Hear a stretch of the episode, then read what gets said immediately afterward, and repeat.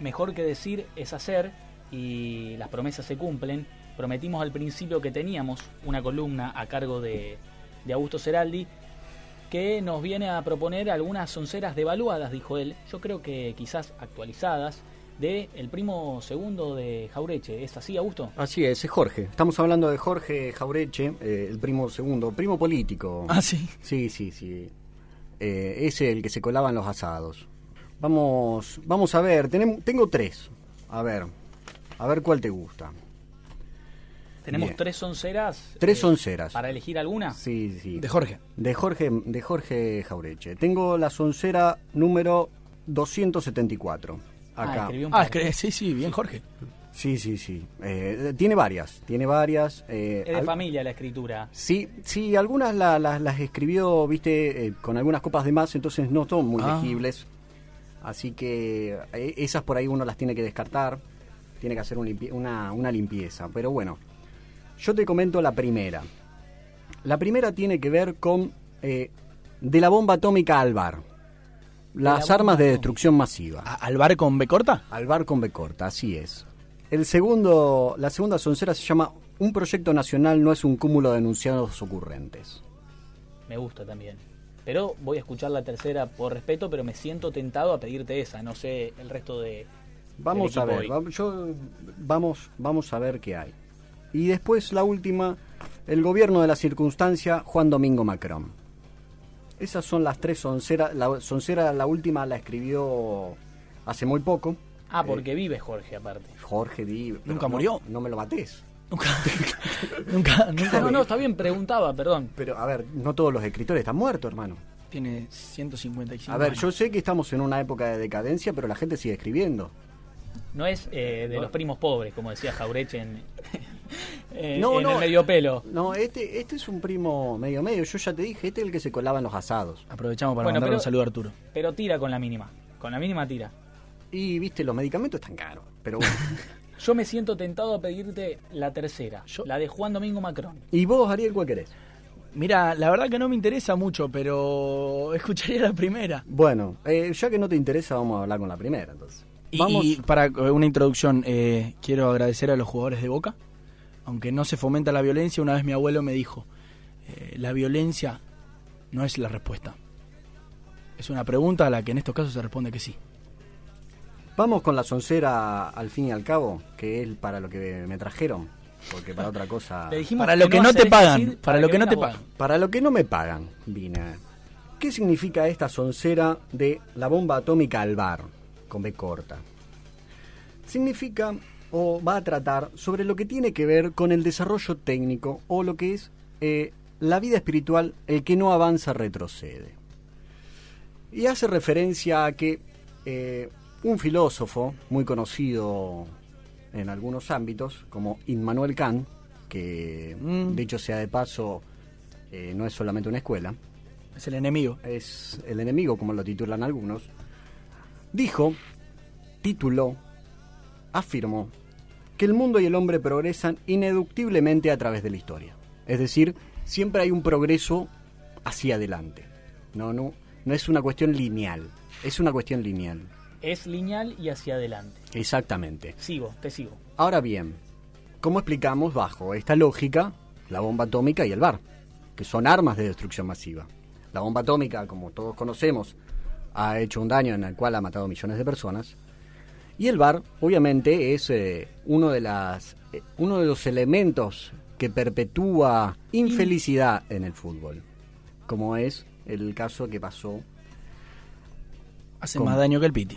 exactamente. Hace más daño de lo que toma el piti. Si te sigo, vas a que la, tecnolo- la tecnología está progresando más rápido que el hombre y nos está comiendo un poco nuestros espacios de humanidad como es el fútbol. Esto no es ¿Voy joda. por ahí? Esto no es Exactamente, joda. exactamente. Acá lo que se plantea es que hay un desarrollo técnico, tecnológico, superior al desarrollo, eh, si se quiere, espiritual, educacional del hombre. ¿no? Hoy la tecnología ha superado al hombre, pero también le ha dado herramientas y poderes en los cuales todavía el hombre no sabe controlar. ¿no? Podemos dar un ejemplo innumerable a lo largo de la historia, como bueno, decimos de vuelta, la bomba atómica. Claro. O sea, no- no, eso, eso es un dato en el cual es irrefutable. Pero bueno, siguiendo con, este, con esta afirmación de Immanuel, en donde el progreso exponencial eh, que en el cual estamos viviendo, ¿no? Lo planteamos desde un capitalismo liberal, que es el que actualmente vivimos, el progreso está asignado por lo que es la acumulación y el consumo. Por ende, nosotros progresamos, según esta lógica, siempre y cuando consumamos más. Ahí está una de las cosas en las cuales Ariel mencionaba, que el consumo o la cuestión material no es todo. Es que el progreso está ligado a la cuestión material, no al consumo en sí, sino al tener más. Y para tener más hay que consumir. Exactamente, pero hay un consumo ahí en el cual es un consumo en sí. Yo siempre doy, hay un ejemplo en el cual a mí me ha quedado muy grabado a lo largo de mi vida, mi corta vida. Hay en una época del año, ahora no, porque estamos en pandemia, en el cual eh, los shopping en un momento eh, hacían el 2x1. Uf. El 2x1, el famoso 2x1. El sí, sí. famoso He 2x1. sido No es el de Macri. No, He no- sido no- víctima. No, es el de Macri y no volvió más el 2x1, tampoco ahora. Y me acuerdo un muchacho una vez que estaba en una fila, estaba comprándose dos pares de zapatos, dos pares de zapatillas, obviamente pagando uno, y decía el loco, yo estoy acá haciendo la cola para comprarme las dos zapatillas y me estoy perdiendo un asado con mis amigos. Es decir, el consumo había superado lo que podríamos decirse un consumo, re- no un consumo responsable, pero sí un consumo bien entendido, que tiene que ver con la compartir y la felicidad colectiva. Sí, pero ahí igual estoy. O sea, si la oferta es muy buena y te estás ahorrando, no sé, siete lucas, el asado con las amigas lo comés al otro día. O sea, le Bueno. digo, banquenme en esta, vengan conmigo al 2x1. ¿Y si te morís mañana? Eh, exactamente. Yo entiendo ayer. Te morís bien calzado, qué sé yo, chicos. Igual, igual quiero, quiero hacer un punto en lo que está diciendo Augusto. yo no estoy es, con ayer y me parece un poquito acá también. no, no es solo el consumo material, sino que al hablar de progreso, bajando un poquito a lo que pueden entender las hoy 230.000 personas que nos están escuchando exactamente ahora. Media misa del indio. Sí, sí, un tercio. Eh, es que hay una opinión común de que la sociedad progresa, es decir, en derechos, eh, materialmente estamos hablando de eso, ¿no? También, eh, que la constitución tiene más cosas. Pen- Pensamos que cada vez estamos siendo más civilizados, cuando el hombre, y me parece que es lo que está planteando Augusto también, es siempre el mismo, siempre, siempre tiene los mismo. mismos sentimientos, siempre tiene las mismas pasiones. Sí se dibujan las formas, pero cada vez estamos más lejos y cada vez se está haciendo más grande esa brecha entre lo que desarrolla el hombre, entre lo que hace afuera de su cuerpo y lo que siente, que siempre es lo mismo. Porque hay acá, eh, poniéndolo por ahí en un lenguaje un poquito más técnico, lo que decía Ariel, hay un desarrollo, lo que se llama un desarrollo horizontal y no un desarrollo vertical del sujeto. Y ahí nos perdemos, nos perdemos de vista la trascendencia, ¿no? Exactamente. Y ahí es donde está el desarrollo eh, vertical. Porque tiene que ver con el, el sentir y el profundo, la profundidad en la cual nosotros nos fundimos como sujetos existenciales en un mundo circunstancial. Y en el peronismo, lo decías antes también, tenemos esos dos planos. El material, pero lo hacemos convivir con un plano espiritual. El, material por sí solo no nos va a alcanzar, jamás nos va a alcanzar. Y solamente el espiritual no vamos a poder hacer la realidad, transformar la realidad efectiva, ¿no? Porque tampoco nos podemos quedar en el mundo de las ideas. No, el presidente dijo que quiere hacer un gobierno más progresista, que sea que todo el tiempo siga conquistando como acumulación de bueno, derechos. pero estábamos hablando de peronistas igual. Ah, perdón, perdón. No, lo que quería decir yo es que en esto de que planteó Augusto, más progreso, más progreso, como si el progreso fuese acumulativo, lineal, lo que veníamos hablando, y no fuese, che, esta es la realidad, hay que resolverla, no, como una acumulación de cosas que no nos influyen. Exactamente. Y ahí es donde vamos a, a- a detenernos para explicar cuál sería el progreso en términos peronistas. Porque a vos, Agustín, lo que te interesa es eso, ¿o no? Seguramente es el objetivo de la columna, ahí tenemos que llegar. A ver, Jorge. Bueno, vamos a lo que tiene que ver con el progreso, cómo nosotros lo entendemos a, a esa cuestión, en donde, hablando en criollo, eh, no basta con que asumamos esta verdad de progreso, sino que tiene que ser un progreso en el cual nosotros nos encontremos mejor que antes. Y ese mejor que antes no siempre es hacia adelante, muchas veces es regresivo, porque tenemos que volver a ciertos orígenes o a ciertas versiones anteriores a nosotros. Nosotros siempre pensamos que siempre va a haber una versión mejorada, cuando no siempre es así, mi querido Agustín. Seguramente a los 80 años extrañemos lo que somos ahora. O sea que nos Altruistas, vamos- divertidos. Nos vamos a basar en la frase que dice todo tiempo pasado fue mejor.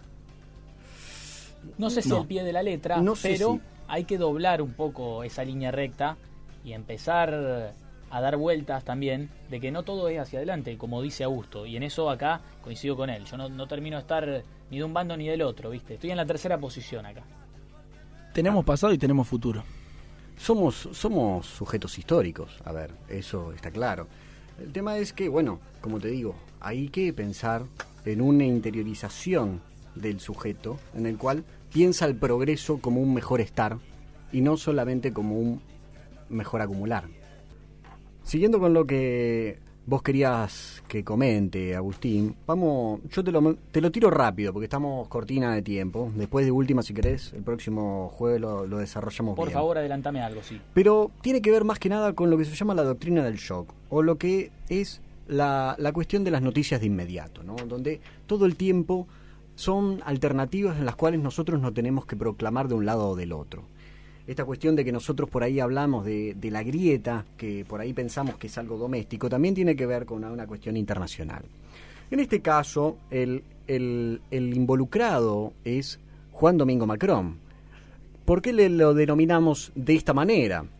Porque hace muy poco, eh, en una de sus, eh, ¿cómo Ta- decirlo? Tantas. tantas eh, manifestaciones que hace, ha dicho esta cuestión que, que es de público conocimiento de que aquellas personas que no se vacunan no van a poder ingresar a hacer determinadas cuestiones, etcétera, etcétera, etcétera. ¿Qué pasa? Nosotros entramos en una rosca infinita en la que lo único que nos interesa es a los involucrados es tener razón en los temas. Por ende, cuando Macron sale a hablar de esta cuestión y lo pone en agenda, en una agenda internacional en la cual nosotros estamos involucrados, a nosotros nos obliga a decir estamos a favor o en contra.